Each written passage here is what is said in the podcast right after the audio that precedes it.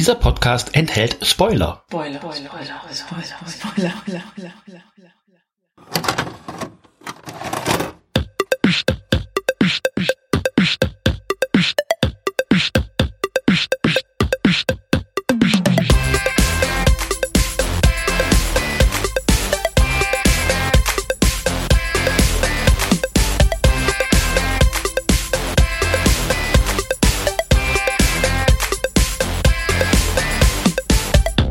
Videomitschnitt. Hallo und herzlich willkommen bei Videomitschnitt, dem Podcast fürs Auge. Das sagen wir zu selten und äh, deswegen sage ich es heute. Finde ich gut. Ich möchte es öfter sagen ab jetzt. Okay, ich werde dich darauf hinweisen, wenn du es vergisst. Ja, Oder es selber sagen, wenn du es vergisst oder so. genau. Ja, wir kommen gerade frisch aus dem Kino. Ähm, deswegen hört ihr den Podcast heute oder heute später oder montags später, man weiß es nicht. Sonst sind das ja bei uns immer die Sonntagsveröffentlichungen. Äh, Veröffentlichung. Hat sich auch bald gegessen. Reden wir dann drüber, wenn es soweit ist. Genau. Genau. Und wir haben den neuesten Marvel-Kracher gesehen, nämlich Jean-Chi, um den schönen Rick Team von Star Wars zu zitieren. Also Shang-Chi, äh, wie man es, glaube ich, annäherungsweise ausspricht. Äh, es wird im Film noch ein paar Mal erklärt und naja. Ja. Äh, ich weiß nicht, ob es an der Synchro liegt oder so, aber ich habe das nicht gut, ähm, die feinen Unterschiede gehört. ja, ich schon ein bisschen. Also ein paar habe ich gehört, aber ich glaube. hm. Da kann äh, Sunbong Cho ein bisschen was reden. Den kennt man im Internet unter ProCD. Ja. Das ist der lustige, ich glaube, Koreaner, wenn ich mich nicht alle komplett täusche, bin aber auch unfassbar schlecht, der ja auch äh, Voice Actor ist in Amerika und äh, lustiges äh, YouTube-Krams macht. Und äh, also der kann auch Geschichten erzählen, wie man seinen Namen ausspricht. Und er sagt den Leuten ganz klipp und klar, Sun Wong Cho. Also eigentlich wie man es schreibt. Also das ist typische diese und die sagen, Das klingt recht einfach. das klingt recht einfach und es ist einfach auch super abzulesen und die sagen San Ban Chao oder irgendwie sowas und das ist äh, legendär. Ja. Ja. Ja. Amerikanische Überheblichkeit. Mhm. Ist vielleicht auch heute Thema. Müssten wir dann äh, Mhm. im Laufe der Sendung Mhm. mal ein bisschen drüber sprechen. Ähm, ja, neues äh, Konzept, neue Ausrichtung. Wir fassen hier keine Stories mehr zusammen, weil wir entweder davon ausgehen, dass ihr den Film noch sehen wollt oder schon gesehen habt, wenn ihr das hier hört. Oder es gar nicht genug Story gibt, um sie zusammenzufassen. Das äh, haben wir im anderen Podcast. Das war der König der Welt. Verzeihung. Und selbst da bricht sich da oft noch acht Minuten ein ab und äh, auch das hat demnächst ein Ende. Aber da reden wir dann auch an anderer Stelle in einem anderen Podcast drüber. Wie es bei Michael Ende immer hieß, eine andere Geschichte, die ein andermal erzählt wird. Genau. Jetzt ist Ähm, auch ein Literaturbezug drin, jetzt können wir weitermachen.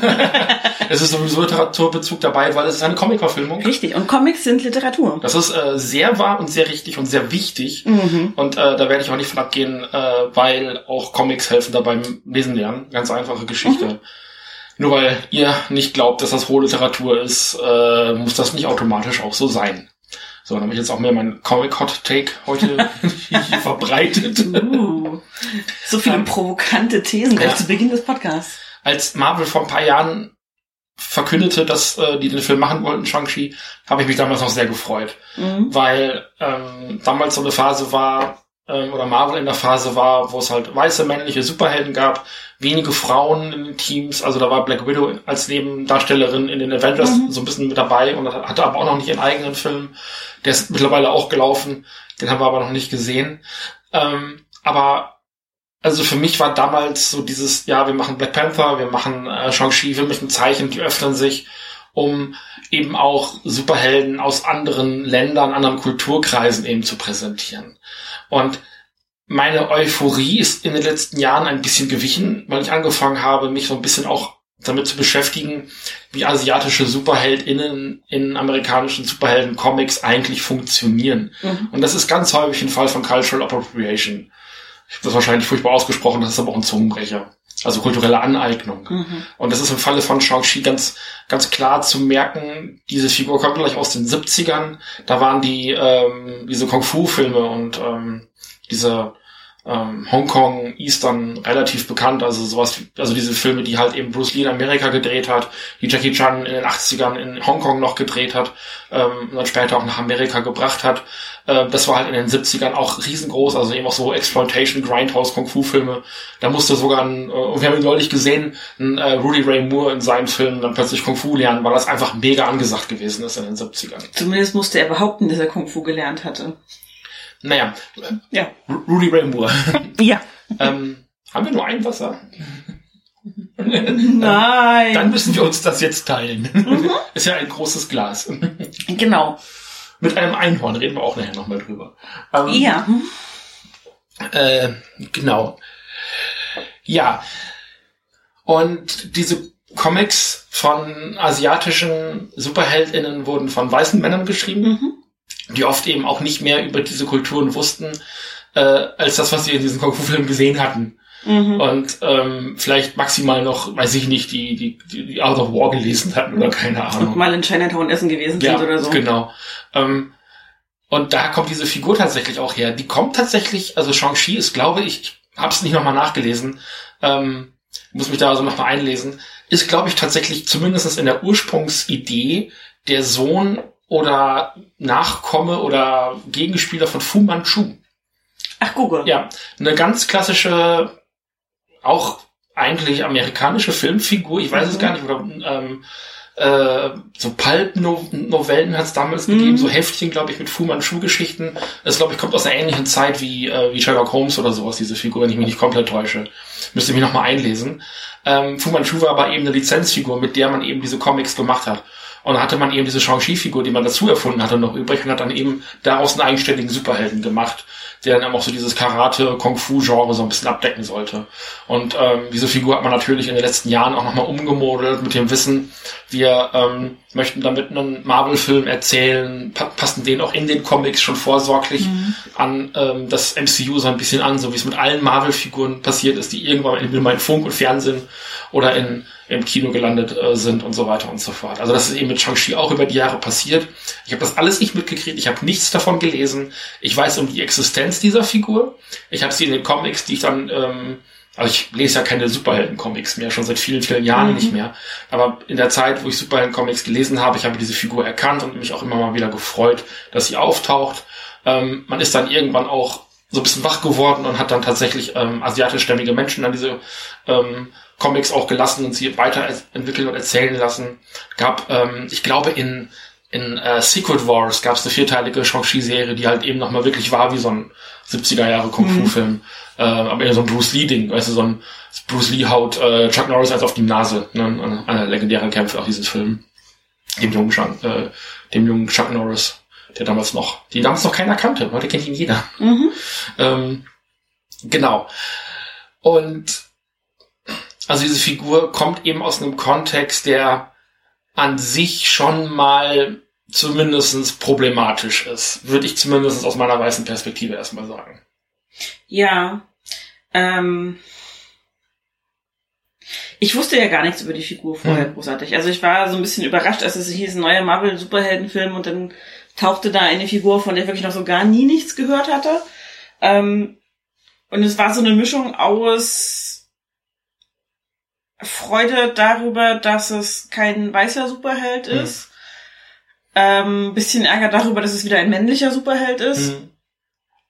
Und ähm, dann relativ direkt verbunden mit dem, was wir auch bei ein paar Disney-Filmen, über die wir in der Zeit gesprochen haben, auch schon angemerkt haben, dass es eben, wie du gesagt hast, diese Cultural Appropriation ist, ähm, dass da gegebenenfalls asiatischstämmige Menschen zwar mitwirken, aber die Entscheidungen etc. andere treffen mhm. und die Kultur einfach gegriffen wird, um jetzt was doch im Kern sehr amerikanisches zu erzählen, gegebenenfalls. Oder was auch eben. Und das halt ein bisschen anzumalen. Was eben auch einem amerikanischen Publikum vertraut ist. Es ja. ist alles sehr oberflächlich, ja. ähm, alles sehr fantasievoll. Oft werden einfach mehrere Kulturen ineinander geworfen. Mhm. Ähm, müssen wir dann auch noch, haben wir, glaube ich, in unserer äh, White Dragon Review damals auch schon ja. sehr intensiv drüber gesprochen. Werden wir heute auch noch ein, zwei Mal aufgreifen, spätestens, wenn es in den Fantasy-Teil der Besprechung eben auch geht, ähm, oder des Filmes auch geht. Aber es ist so, ähm, ich habe damals bei Black Panther habe ich mich gefreut, weil mhm. da waren schwarze Regisseure dabei, Drehbuchautoren, viele schwarze Darstellenden aus verschiedenen Kulturen, afrikanischstämmigen Kulturen, ähm, die daran mitgewirkt haben. Da ist viel an Kreativität reingeflossen, die sich aus ähm, afrikanischen Kulturen ähm, genährt hat. Also da sind Kostüme inspiriert mhm. worden von wirklich existierenden Kulturen, die es dort gibt und gab. Ähm, und da ist was Neues mitgemacht worden. Ähm, und das hat vor allem einem schwarzen Publikum in Amerika besonders gut gefallen, weil die endlich jemanden hatten, mit dem sie halt bonden können. Also ja. da ist endlich eine, eine Perspektivfigur auch für schwarze ja. Kinder. Ne? Wie wichtig Wonder Woman eben auch für Mädchen ist, junge, mhm. Mädchen, junge, junge Frauen, junge Mädchen ist, als Vorbildfunktion, die, äh, die weiblichen Ghostbusters wichtig sind, damit auch endlich Mädchen ihre Vorbildfunktion haben und damit eben aber auch natürlich Jungs. Ne? Genau, also einfach die Tatsache, dass es weibliche Vorbilder gibt für alle. Mhm. Äh, neulich in der Arte-Doku erst das schöne Wort VorbilderInnen äh, gelernt. Ähm, wo natürlich Jungs und Mädchen daraus lernen können, dass Superheldentum eben nicht nur männlich besetzt ist. Genau. Und das ist aber bei den, bei den Filmen, zumindest was Marvel angeht, ähm, da wo es in andere Kulturen geht, anders gelagert. Mhm. Das ist nicht für ein weißes Publikum, also wäre natürlich auch gedacht, weil die kennen diese Figuren, mhm. äh, die sollen da auch reingehen. Ähm, ich selber fände es aber schwierig zu sagen, ich habe von, also ich, ich habe mich jetzt durch Black Panther in irgendeiner Art und Weise repräsentiert gefühlt, weil das war nicht meine Repräsentation als weißer Mensch. Nee. Ja, die war nicht für mich gedacht, das ist auch eine andere Art von ähm, ähm, Upbringing, also ähm, ähm, wie sagt man denn im Deutschen? Ich habe schon wieder Wortfindungsschwierigkeiten. Also ein Aufwachsen ja. in, in der amerikanischen Kultur als schwarzer Mensch eben ähm, gezeigt worden, was ich selber nicht nachfühlen kann, aber weil ich nicht in Amerika wohne mhm. und B, weil ich weiß bin und mhm. eben ganz anderen, ganz anderen Chancen und ganz anderen Perspektiven auf die Welt gekommen bin. Also man redet ja so schön von dem Silberlöffel und ja. ähm, das hast du als äh, Kartoffelweißer halt relativ zügig und mhm. äh, bist einfach bestimmten Ressortiments nicht ausgesetzt, ganz einfache Kiste. Und das sind also Erfahrungen, das, das, ist gut, dass mir das jemand aus einer schwarzen Perspektive oder eben hier auch aus einer asiatischen Perspektive erzählt. Ähm, aber ich kann das eben so nicht nachvollziehen. Das ging eben einer, ähm, einem schwarzen Publikum in Amerika deutlich anders. Und der ist gerade, also Black Panther ist gerade in Amerika mit dem schwarzen Publikum super gut gelaufen. Mhm. Äh, und deswegen schmerzt der Verlust von Chadwick Boseman umso oh, mehr. Ja ja. Ähm, da haben also wirklich viele Leute ihren Helden verloren und das kann ich wirklich nachvollziehen, dass das wirklich ein Verlust ist, der wirklich schwer zu verkraften ist. Ich sehe das bei Shang-Chi komplett anders, mhm. weil ähm, und wir haben den Raya-Film nicht gesehen und wenn du da in den ähm, Stab guckst des Filmes, in die Besetzung guckst des Filmes, dann ist das nach außen hin oberflächlich gesehen ein sehr asiatischer Film. Mhm. Da wird aber eine Fantasiewelt aufgebaut. Also wie gesagt, Inhaltlich habe ich an dem Film nichts zu melden, weil ich ihn nicht gesehen habe, mhm. aber Konzept, konzeptual, vom Konzept her kann ich natürlich das kritisieren, was ich da sehe. Ähm, nach außen hin in der Besetzung ist es sehr asiatisch. Äh, dann nehmen sie aber wirklich alle Leute, die in Hollywood in den äh, letzten zehn Jahren oder sowas mal den Asiaten, die Asiatin in dem Film gespielt mhm. hat und lassen die eine Figur äh, sprechen. Äh, unter anderem auch Aquafina, die wir, ja. ich glaube, die sogar die Hauptrolle spricht, ne? Oder, oder den Drachen, ich weiß Den Drachen, glaube ja. ich. Ich glaube, sie spricht, genau. was ja auch, also ja. eine von den beiden Hauptrollen ist. Genau. Ähm, aber, äh, also die wir hier heute auch gesehen haben, aber es sind halt so viele verschiedene Kulturen, dass da am Ende des Tages nur so ein, also abgesehen davon, dass hier auch überhaupt keine einzelne Kultur dargestellt wird, weil keine reale Kultur dargestellt mhm. wird, am Ende nur noch so ein ähm, kultureller Matschbrei bei rauskommt. Ja. Also, also zumindestens von dem, was halt mit diesen ganzen Zutaten passieren kann. Ich muss den Matsch noch probieren, ob er mir schmeckt. Ne? Ja. Wenn die Geschichte gut ist und ähm, auch die Repräsentation in Ordnung ist, ähm, dann kann man da sicherlich nochmal inhaltlich anders drüber reden. Vom jetzigen Stand habe ich da kein Interesse an diesem Film. Also abgesehen davon, mhm. dass es halt wieder so Disney wischiwaschi ist, auch dass ja. ich einfach keinen Bock mehr habe. Ja. ja, ein ähnliches Problem, aber mit es wird keine konkrete Kultur dargestellt, habe ich tatsächlich auch schon mit Shang-Chi. Mhm. Ähm, weil die Legende dieser zehn Ringe wird zwar mehr oder weniger von ihrem Beginn an erzählt, also wie der Inhaber der zehn Ringe zu ihnen gekommen ist und was er damit gemacht hat, etc. Er wird aber schon A nicht irgendwie einem, einem Volk zugeordnet. Er wird auch nicht, also Asien ist nun mal ein relativ großer Kontinent. Ähnlich wie Afrika. Ähnlich wie Afrika, mit sehr vielen verschiedenen Nationen. Und zwar auch schon vor tausend Jahren, wo der Beginn dieses Films liegt und dieser Legende. Ähm, da hätte man auch ein bisschen konkreter werden können, wenn man das gewollt hätte, weil diese Figur auch nicht dargestellt wird als aus einer anderen Sphäre stammt in irgendeiner genau. Form. Also es ist jetzt nicht so wie Wonder Woman, die von den griechischen Göttern irgendwie abstammt, wo man sagen könnte, okay, das ist so eine eigene Sphäre, da kann man noch mal gucken, aber auch dies dann doch halt eben durch Griechenland verortet irgendwie. Mhm. Das passiert hier schon mal nicht. Da will man sich nicht festlegen auf eine Kultur offenbar. Zumindest wirkt das auf mich so. Es reicht ja, dass es Asien ist. Ich vermute auch einfach, um halt ein gewisses Publikum nicht zu verschrecken. Ja. Weil äh, diese Filme, äh, die in Amerika produziert werden, werden häufig dann eben auch gleich für den chinesischen Markt mitproduziert. Und wenn du sagst, ähm, die Figur kommt aus Land XY, passt das vielleicht einem gewissen Teil des Publikums dann schon wieder Ja, ja. nicht. Und dann wird's, also man versucht sich da auch wirklich so, ähm, ja, ein Stück weit so unangreifbar glatt zu halten, wie es irgendwie geht, um das auch so vage zu halten, interpretationswürdig zu halten, wie Mhm. irgendwie möglich. Mhm. Das ist so meine Interpretation. Ja, den Eindruck habe ich auch. Also so dieses, ähm, schaut mal, wir repräsentieren euch, aber wir machen es so vage auch, dass ihr euch auf keinen Fall ähm, auf den Schlips getreten fühlt als konkrete Hm. Nation oder konkrete Kultur in dem Fall. Ähm, was halt auch irgendwie dann wieder keine Repräsentation ist, weil das ist, ja, nee, das ist wie so eine Marionette, der man kein Gesicht geschnitzt hat letzten Endes. Und das fängt der Film auf mit einer Szene, die ganz am Anfang spielt, also ähm, Sean, Sean, wie er sich am Anfang Mhm. selber noch nennt.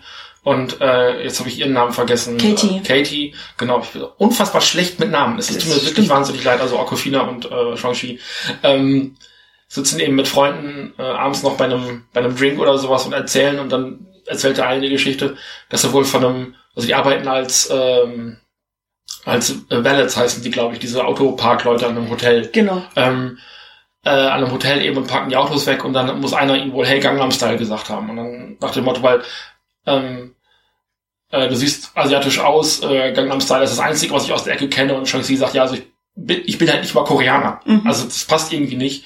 Und ähm, Okofina, die äh, haben wir eben nochmal eben nachgeguckt, die tatsächlich einfach Amerikanerin ist, die Ja. zwar asiatische Wurzeln hat, aber tatsächlich einfach Amerikanerin ist, die auch hier eine Amerikanerin spielt, Mhm. was ich sehr schön finde. Mhm. Das gelingt ihr in anderen Filmen, also auch in äh, Jumanji spielt sie, glaube ich, nicht Chinesin, wenn, also zumindest ist diese Fantasiefigur, die sie Ja, da spielt. Ja. Ähm, aber hier ist sie tatsächlich Amerikanerin, ist dann da mit Hotel California dazwischen gegangen und hat den Typen total durcheinander gebracht irgendwie. Und das ist so dieses, na, uns passiert Rassismus. Und damit fängt der Film, also mit diesem einen Moment fängt der Film das ab Mhm. und stellt das dar. Und das war mir zu wenig. Das war, das war unter aller Kanone. Also Entschuldigung. Das war unter aller Kanone. Also der Kontext ist er erzählt, wie sie sich kennengelernt haben in der Genau. Highschool. Ähm, und so ein Typ in der, im Schulflur ihn halt blöd Ähm, angemacht genau, hat. Genau. das, genau. Und also es ist halt wirklich, es sind zwei Sätze. Der erste Satz ist so, naja, und ich hatte Probleme, weil die Probleme, die wir immer haben. Genau. Bezogen, weil diese, diese Gruppe von FreundInnen, die da am Tisch sitzen, sind halt alle nicht weiße AmerikanerInnen. Und äh, das wird dann so abgenickt von allen, von wegen, ja, ja, wissen wir.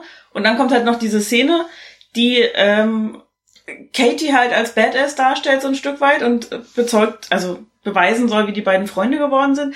Das ist an sich auch eine schöne Idee, aber es ist halt so ein, ja, ja, es ist also Rassismus. Aber da muss man einfach nur Hotel California singen und dann ist das schon okay. What? Ist, außerdem ist es halt so dieses Thema Show Don't Tell. Ja. Also zeigt es mir halt, zeigt, wie die Figur damit umgeht. Ähm, ich glaube, dass die Situation, in der die vier Leute da gezeigt werden, eine Situation ist, die täglich passiert.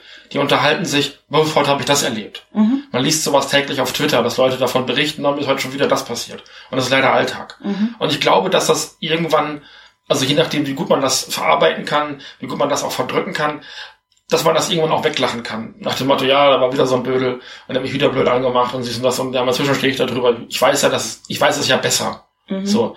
Ähm, und äh, Okofina sagt das ja, also irgendwie in Hotel California scheint bei Dummköpfen gut zu funktionieren oder irgendwie sowas. Ich weiß Mhm. Nicht sowas, ja. was, sie, was sie konkret sagt in dem Wortlaut. Ähm, das ist ein guter äh, Angriff. Ver Verwirrung. Ähm, Genau, Ver Verwirrung als Waffe. Genau. Ja. Ähm, ich glaube bei dummen Menschen ganz gut und das Mhm.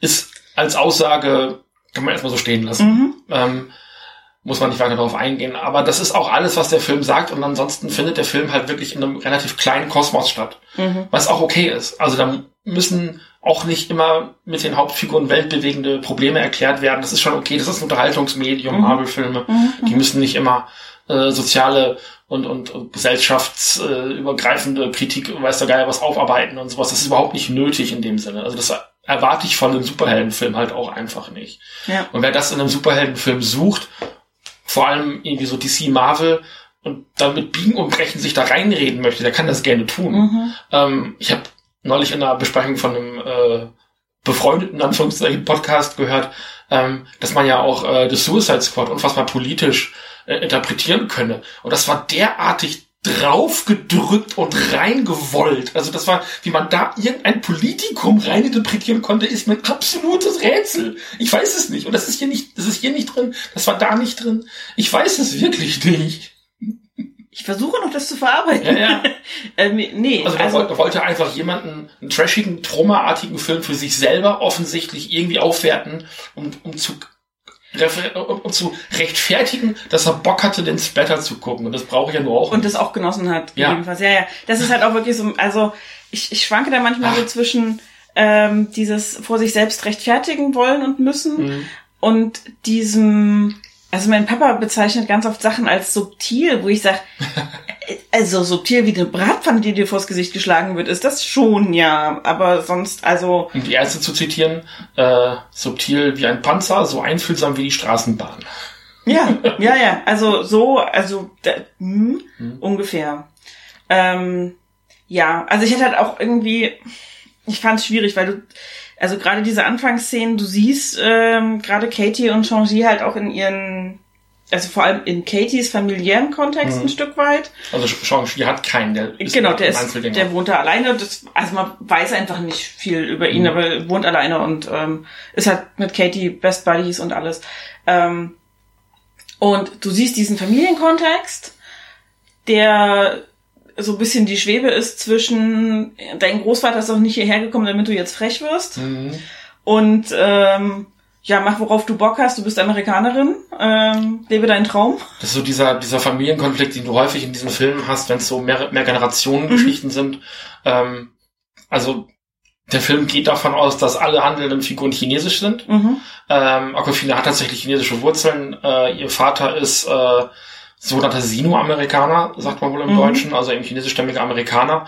Äh, die Mutter ist Koreanerin, wenn ich mich nicht komplett täusche. Also eben auch Kosmopolit. Ja. Aber eben in Amerika geboren und damit eben die amerikanische Staatsbürgerschaft, wenn ich das aus dem dreisitzen Wikipedia, die ich eben vor der Sendung gelesen habe, richtig rausgefiltert habe. Mehr Recherche habe ich heute nicht gemacht, weil ich war im Kino, das muss reichen. Mehr als ich gemacht habe. ähm, und ähm, den Namen vom Hauptdarsteller kann ich mir nicht merken, weil ich keine Namen weiß. Ich kann es einfach wirklich nicht. Ich müsste es eigentlich jetzt mal während der Sendung gleich mal raussuchen. Kannst du auch machen, dann ja, kann ich, weiter sprechen. Genau. Sprich mal ähm, man hat das aber häufig in diesen chinesischen ähm, Großfamilien, also drei, vier Generationen auf einem gleichen Tisch sitzen, dass du so ähm, eine junge Frau hast, die einen modernen amerikanischen Lebensstil pflegt, weil sie Amerikanerin ist unter Umständen oder einfach so sozialisiert worden ist über Schule, Fre äh, Freizeit, Freunde und so weiter und so fort. Dann hast du eine sehr strenge tadelnde Mutter, einen oft nicht vorhandenen Vater, weil der die ganze Zeit arbeiten ist. Mhm. Und dann, und das hatten wir hier wieder, so eine super drollige, verständnisvolle, liebe Oma, mhm. äh, Oma die ähm, halt immer einen lustigen Spruch auf den Lippen hat. Das sehe ich so oft, also ja, auch oft ja, in Animationsfilmen. Ja, das hatte ich in diesem Animationsfilm Everest, ähm, der dann auch besonders dadurch äh, berühmt berüchtigt ist, dass äh, Julian Bam, dieser YouTuber, dann eben da eine Rolle gesprochen hat. Klammer auf, das hat er gut gemacht. Bitte keine Kritik an Julian Bam, hat er wirklich gut gemacht. Möchtest du den Namen mal eben sagen? Ja, er heißt Simo Liu. Ah ja. Haben wir das auch richtig ausgesprochen? Würde, würde ich sagen. Gleich oben. Sim, ah. Simo, Simo, Simo Liu. Okay. Simo Liu. Also wahrscheinlich ist es Lu. Lu, Lu, ich, da bin ich mir immer nicht sicher. Ist, ich glaube, Lucy Lu spricht, schreibt man ähnlich, weiß ich aber gerade nicht. Kann ich das nicht, kann sein, also, ja. Genau, ich glaube, der Name ist ähnlich. Ähm, naja, jedenfalls, äh, also er ist in die Familie auf jeden Fall mehr oder weniger mit reingewachsen. Alle mhm. äh, nehmen ihn so ein bisschen so als Best Friend von äh, Katie auch wahr. Ähm, aber sie ist halt durch und durch Amerikanerin, auch in ihrer ganzen Art aufzutreten. Also so diese chinesische Bescheidenheit hat sie halt erstmal gar nicht und ist sehr ruppig und sehr laut. Also im Grunde genommen spielt sie Aquafina wieder selber. Ja. Was sie aber auch am besten kann. Also ich muss sie sich nicht verstellen, ist okay, kann ich mitleben. Ähm, und irgendwann fahren sie dann eben zur Arbeit, äh, werden angegriffen und äh, plötzlich stellt sich raus, dass Shang-Chi halt voll der krasse Über-Kung-Fu-Kämpfer-Mensch ist. Ja. Und dann geht das Ganze so ein bisschen los und ähm, diese ganze Hintergrundgeschichte wird noch ein bisschen weiter auserzählt und ähm, es kommt also raus, dass er der Sohn äh, eines, also dieses tausendjährigen Schurken ist, der mit diesen Ringen unterwegs ist und so weiter und so fort. Ähm, wir wollen gar nicht so sehr auf verschiedene Storybits eingehen, weil haben wir ja gesagt, machen mhm. wir nicht mehr. Genau. Ähm, und also ich glaube, die eigentliche Besprechung des Filmes wird verhältnismäßig kurz werden, mhm. weil ich noch auf so zwei, drei Sachen eingehen möchte, die mir besonders gut gefallen haben. Und das, was uns nicht so gut gefallen hat, haben wir, glaube ich, schon ganz deutlich gemacht, oder? Ich glaube einiges davon. Ich will zwei, drei Sachen zum, zum Marvel-Thema, die mir nicht gut gefallen Mhm. haben, sagen, die ich halt in dem Fall auch irgendwie echt schwierig finde. Ähm, dazu gehört unter anderem der klassische Marvel-Humor, Ja. ähm, der Vielleicht erinnere ich mich da falsch, aber ich hatte das bei Black Panther anders in Erinnerung. Da ging der eher zulasten der Weißen, die da mitgespielt haben. Mhm. Und hier schwankt das zwischen die Weißen, die auftauchen und äh, die gesamte Kultur, die da irgendwie gezeigt wird, ähm, aus der Shang-Chi eben stammen sollte. Oder stammt, laut Legende, Film, Comic, Gedöns. Und das finde ich. Also auf mich hat es in dem Fall ganz schlimm so gewirkt, als wüsste Marvel, dass sie eigentlich nicht so genau wissen, was sie da erzählen, weil Mhm. es Cultural Appropriation ist. Also gehen wir über alles, wo wir gegebenenfalls was aushalten müssten, womit wir uns nicht auskennen, mit einem Joke drüber weg. Ja, okay. Ähm, und auch Dinge, die man einfach mal genießen könnte, weil sie schön sind, wie dann später, als sie im Fantasy-Teil landen, sozusagen in dem Tal, diese ganzen fantastischen, mythischen Kreaturen. Und das Erste, was kommt, ist Ben Kingsley, der irgendeinen blöden Spruch darüber ablässt. Oder irgendwie, also als Figur selber peinlich ist, weil Überraschung, der Mandarin ist wieder da. Quasi. Trevor. Trevor. Okay. Tra ja, er stellt sich auch als Trevor vor, als Schauspieler. ähm, der ist halt mit dabei und ähm, kommt halt auch mit in dieses geheime Tal, aus dem die Mutter von Mhm. Shang-Chi und seiner Schwester stammt. Und ähm, begegnet da auch diesen ganzen seltsamen Kreaturen und so. Und das ist aber sofort, muss er da reinplappern und ähm, auch irgendwie, die Figur selber ist ja schon auch eine Witzfigur im wahrsten Ja. Sinne des Wortes. Und die ist aber auch nicht still. Also ich mochte das bei Black Panther unfassbar, als die Rolle des Martin Freeman einfach mal abgekanzelt wurde von den ähm, von den schwarzen Kriegerinnen, die um, um äh, King T'Challa drumherum standen und äh, ihn begleitet haben und so. Also, du hast hier nichts zu melden, du bist weiß. Halt die Klappe. Und es passiert hier nicht. Das muss ich auch sagen. Also, ähm, da wäre ich später drauf gekommen, können wir jetzt auch gerne drüber reden. Ähm, da haben wir, glaube ich, drüber gesprochen, als wir, ähm, was haben wir denn besprochen, als das äh, aufkam?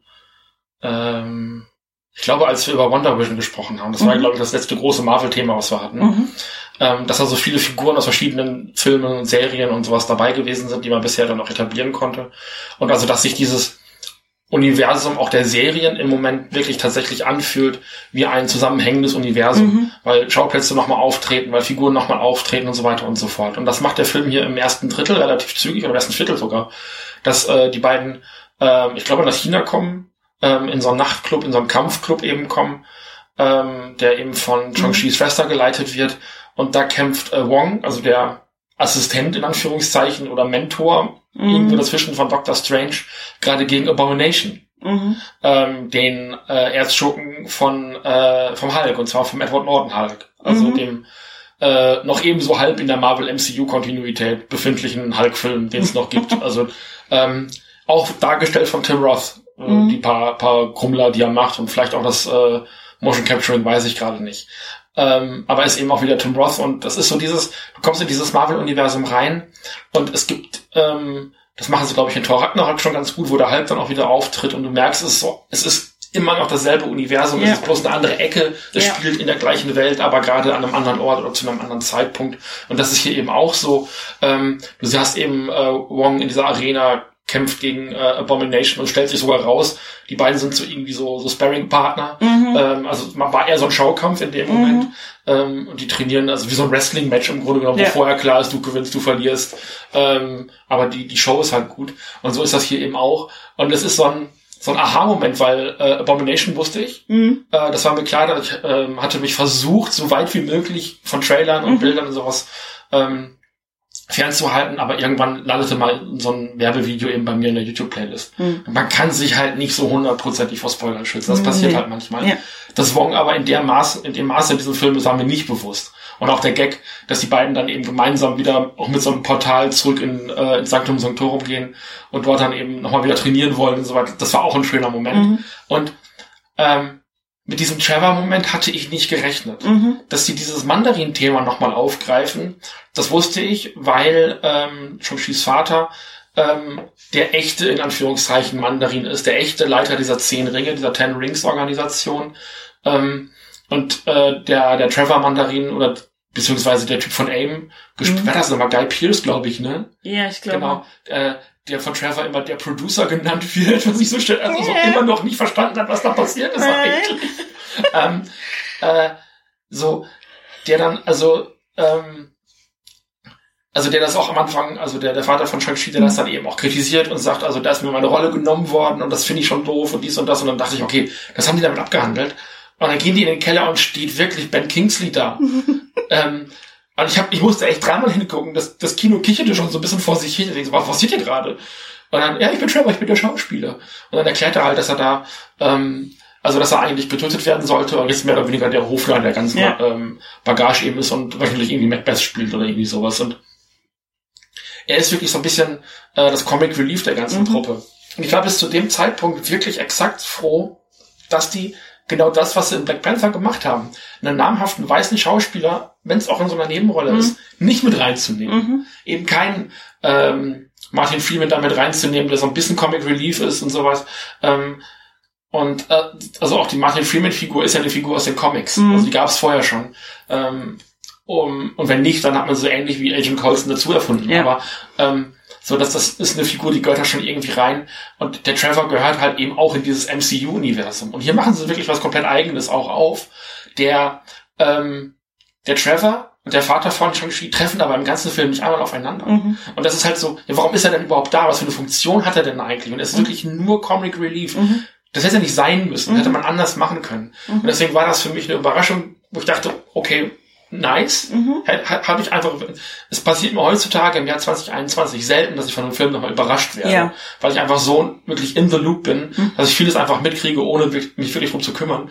Ähm, und hier war es aber dann doch eine negative Überraschung, weil es das nicht gebraucht hätte. Ja. Also es hätte ihn nicht gebraucht. Äh, mein, mein erster Gedanke war so ein bisschen, ähm, wie bei den Spider-Man-Filmen, naja, es müssen eigentlich Iron Man-Filme sein, damit das mit den Rechten ja. hinhaut und so. Ähm, und jetzt ist es doch wieder ein Iron Man-Film. Ja. Ähm, und es ist so schade, weil es irgendwie, es, es, es verschiebt den Fokus wieder und es nimmt ähm, dem Film halt auch ein Stück weit, also bei Black Panther war es ein Stück weit empowernd zu sagen, wir haben hier eine weiße Figur, aber die wird derartig an den Rand geschoben, auch aktiv von den handelnden anderen schwarzen Figuren in diesem mhm. Film, dass klar ist, ihr habt hier nichts zu melden. Und das passiert hier halt überhaupt nicht. Nein.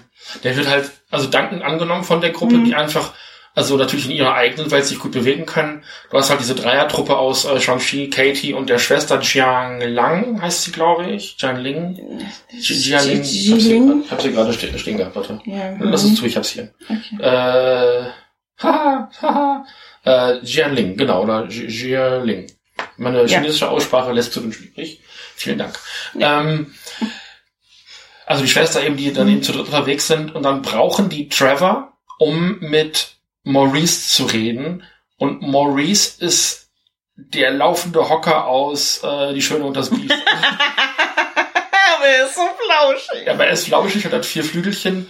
Und das ist also irgendwie so eine Motto ohne Gesicht, habe ich den Eindruck. Ich musste am Anfang an Appa aus äh, Avatar denken. Ja, okay. Äh, bis ich gesehen habe, dass er kein Gesicht hat. Appa hat ja ein sehr süßes Gesicht. Ist Im Grunde genommen laufen da Hintern mit einem Draht Hintern im Grunde. Mit sechs Beinen und ja. vier Flügeln. Und es hat auch für den Film keine Bedeutung, was er eigentlich ist. Also ich hätte mir, ich wusste, dass ein Drache in dem Film vorkommen würde.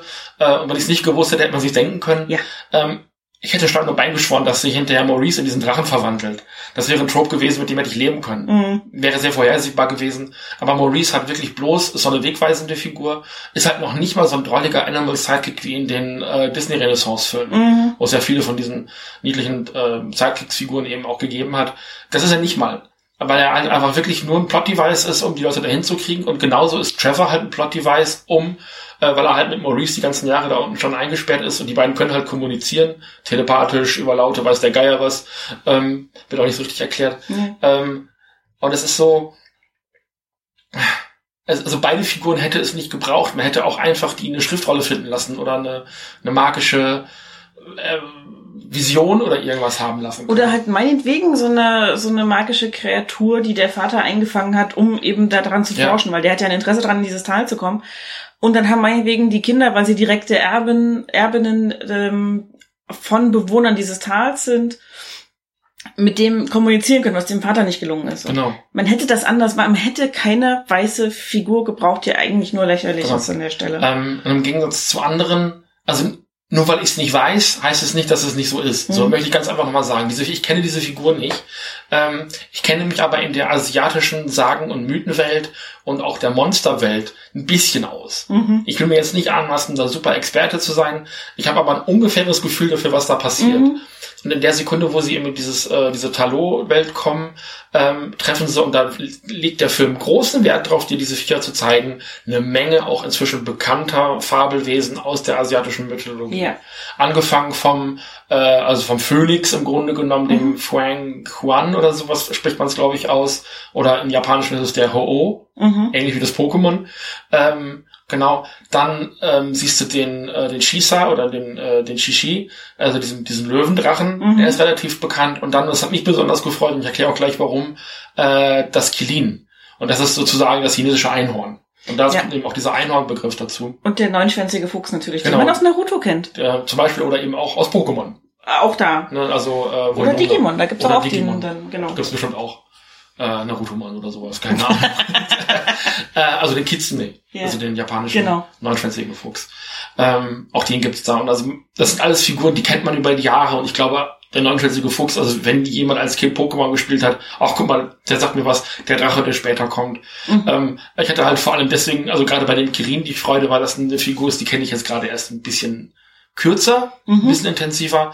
Ich habe nämlich gerade eine ältere Staffel von Super Sentai gesehen Mhm. ähm, nämlich die Die Rangers von 93, glaube ich. Also Super Sentai ist das, äh, was es vor Power Rangers gegeben hat. Mhm. Und dann sind die Amerikaner hingegangen, haben die Special Effects Szenen rausgenommen, haben alles andere, wo kein Helm auf den Gesichtern war, nachgedreht. Also so ein bisschen so eine ähm, Saved by the Bell, sagt man immer so schön, also so eine Jugendserie drumherum gedreht und haben dann eben äh, das, das Spielzeug den Spielzeugmarkt komplett auf links gedreht. Weil das einfach, also Power Rangers war einfach das Geilste, was in den 90ern passieren konnte. Und Super Sentai ist im Grunde genommen die Quelle von Power Rangers. Mhm.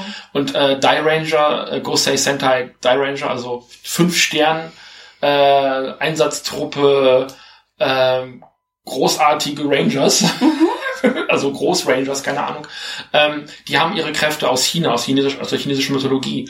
Und die haben da den, den Rio, also den Drachen, Mhm. den Shishi, äh, den Shishi, Shishi, ja? also den Shisa, den, diesen Löwendrachen, dann das Tenma, das ist der Pegasus, äh, der kommt nicht in dem Film vor leider, dann das Kirin, das ist eben dieses, dieser Pferdedrache im Grunde genommen mit dem Geweih, Mhm. äh, und äh, als letztes den äh, den Ho-Oh, also den Phönix. Mhm. Das sind deren äh, Krafttiere, also so, Spirit Animals sagt man ja heutzutage so schön, Ja. Neudeutsch. Ähm, und von denen ziehen die eben ihre Kräfte und das war schön, die auch so zu sehen. Und das ist für mich auch nochmal so ein Zeichen, okay, die haben hier Bock, eine Fantasy-Welt zu erzählen natürlich gibt's da Wesen. Das ist ein bisschen plakativ, ähm, aber die haben, dürfen alle mal so ein bisschen was machen, dürfen ein paar Sekunden im Bild stehen, äh, stehen äh, niedlich aussehen und dann gehen die auch wieder. Mhm. Und das ist okay, um erstmal so diese Welt zu etablieren. Das ist ein Mhm. erster Blick in diese Welt. Äh, die Zeichen deuten auf eine Fortsetzung am Ende des Filmes, Mhm. äh, zumindest dieser Figuren, wenn nicht unbedingt ähm, direkt dieser Film handelt. Aber warum sollte man da keinen zweiten machen? Da ist Mhm. sehr viel Potenzial. Mhm. Ähm, das heißt, man kann dann im zweiten Teil immer noch hingehen und das Ganze ausbaldowern. Dann kommt auch irgendwann der Drache äh, dazu. Das ist ähm, also nicht mal nur andeutungsweise schon sehr deutlich die Mutter, glaube Ja. ich, die äh, mal irgendwann gestorben oder getötet worden ist. Ähm, und also man bedient sich da auch wieder so einem, aus so einem Hot, Hotspot aus verschiedenen asiatischen Mytho äh, Mythologien. Mhm. Und, ähm, wir haben mal äh, den Anime gesehen, äh, Dragon Boy, Taro Dragon Boy. Ja. Es ist eine ganz alte Legende von dem kleinen Jungen, der irgendwo in den Bergen aufwächst. Seine Mutter ist weg und seine Mutter ist aber oben ähm, einem, äh, einem See oder sowas. Ist ein Drache, ist da eingesperrt und so weiter und so fort. Haben wir damals bei Nerd Nerd Nerd nochmal eine Sendung im Japan Raid Mhm. drüber gemacht, über eine Anime-Fassung davon, den ich seit meiner Kindheit kenne. Da hat es mich super dran erinnert, da ist es Ja. definitiv raus entlehnt. Und äh, am Ende kämpfen sie halt gegen den Drachen aus Game of Thrones. Ja. Und das war dann auch wieder so ein Ding, oh, Der sich mit einem Tintenfisch gepaart hat. ja, irgendwie sowas. Ja, das war wieder, ja. Ähm, also das war, das war so ein Ding, was ich halt auch echt schade fand, dass dieses, da zeigen wir schon mal, wie, wie bunt und kreativ und ähm, facettenreich eine andere Mythologie und Kultur ist als unsere eigene westliche. Ähm, dann halten wir da A nur kurz drauf und B wird es halt westlich humorvoll konnotiert und kommentiert vor allem. Und es ist halt auch wieder so, wo ich denke so, pff, nee, lass es doch einfach stehen. Mhm. Ähm, zeig's mir einfach als etwas, das würdig ist, angeschaut zu werden ja. und mit dem man sich beschäftigen kann und einen Gewinn rauszieht und nicht als, na, wir haben hier mal ein bisschen buntes CGI hingeklatscht, guck mal kurz, aber eigentlich machen wir uns drüber lustig. Und der ganze Film fühlte sich an vielen Stellen für mich an, als wir machen uns mal eben ein bisschen drüber lustig. Oder wir nehmen es zumindest mal nicht wir mehr so ernst. Wir nehmen es nicht ernst, genau. Weil, also da, wo der Film halt ernst ist und ich glaube, da versucht der Film für mich auch ein bisschen zu stark, sind die Kampfsequenzen. Mhm. Ähm, da wird versucht, ähm, so ein bisschen so auch wieder diese Ästhetik von so Filmen wie The Raid, was glaube ich ein äh, koreanischer äh, Actionfilm ist. Ich habe den nicht gesehen, aber der ist bekannt dafür, dass der halt so unfassbar schnelle, harte Actionsequenzen hat. Mhm. Alleine diese, also die zwei, drei Sequenzen, die ich aus dem Film gesehen habe, gibt glaube ich zwei und beide sollen gleich gut sein. Mhm. Ich habe sie wie gesagt nicht gesehen. Mhm. Ähm, und äh, beide sind eben bekannt für, für relativ harte, schnelle Actionsequenzen. Die werden auch mal wieder zitiert und gerade diese ähm, diese Straßenbahnszene, ja. äh, die Busszene am Anfang. Bus. Ähm, die hat mich also sehr stark an das erinnert, was ich von dem Film weiß. Hm. Und ich glaube, das war auch Absicht, um dann eben auch so dieses, ähm, ja, Asien, Asiophile, kann man das sagen, ja.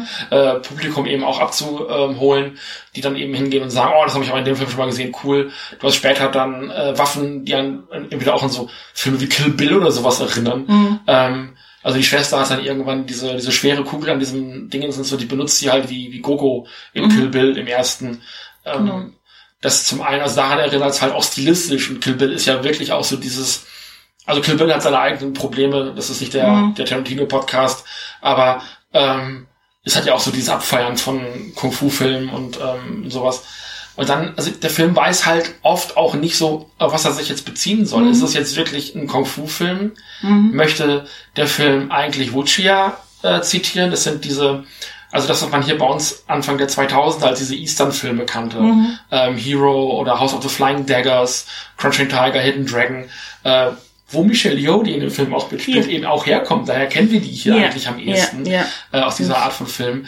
Ähm, also das, das zelebriert der Film halt zum einen, da ist der Film unfassbar bunt und schön und nimmt sich auch mal eben einen Moment Zeit und achtet auf die Choreografie und folgt den Körpern mhm. äh, der einzelnen Leute und ist dann aber zwischendurch wieder so ein blau-oranger Marvel-Film. Ja. Und da weiß man einfach nicht, was will der Film eigentlich gerade? Will er das jetzt zitieren? Will er es zelebrieren? Will er einfach nur die Leute, die im Kino sitzen, daran erinnern, dass sie so einen Film ja mal vor 20 Jahren gesehen haben? Weil diese Wuchia-Phase äh, ist halt auch ewig lange her. Also Konnoisseure des Genres gucken das noch. Mhm.